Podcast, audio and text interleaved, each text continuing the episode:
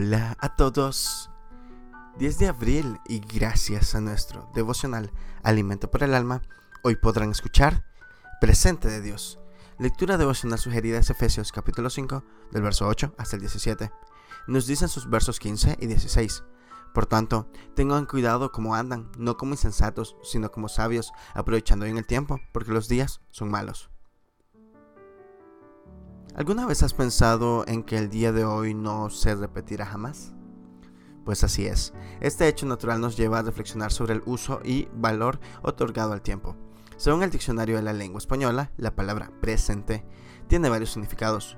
Uno de los más conocidos refiere a lo sucedido en el mismo momento de la acción, es decir, en el aquí y ahora. Otra de sus acepciones es sinónimo de regalo. A simple vista podemos establecer una conexión profunda entre ambos ideales, ambas ideas. Cada día de vida es un obsequio hermoso de parte de Dios a todos quienes aún respiramos en este planeta.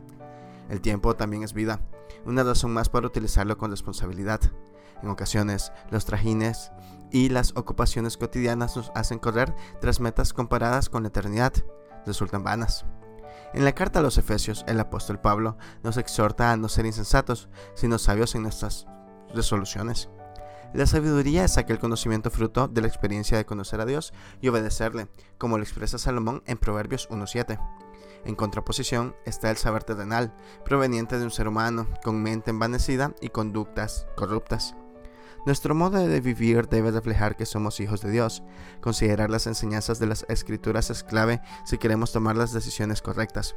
Eso nos dará el discernimiento necesario para afirmar nuestros pasos y aprovechar al máximo cada minuto devocional escrito por Ana Claudia Batalla en Uruguay. Vivamos cada día sabiamente como un regalo de Dios. Muchas gracias por escuchar.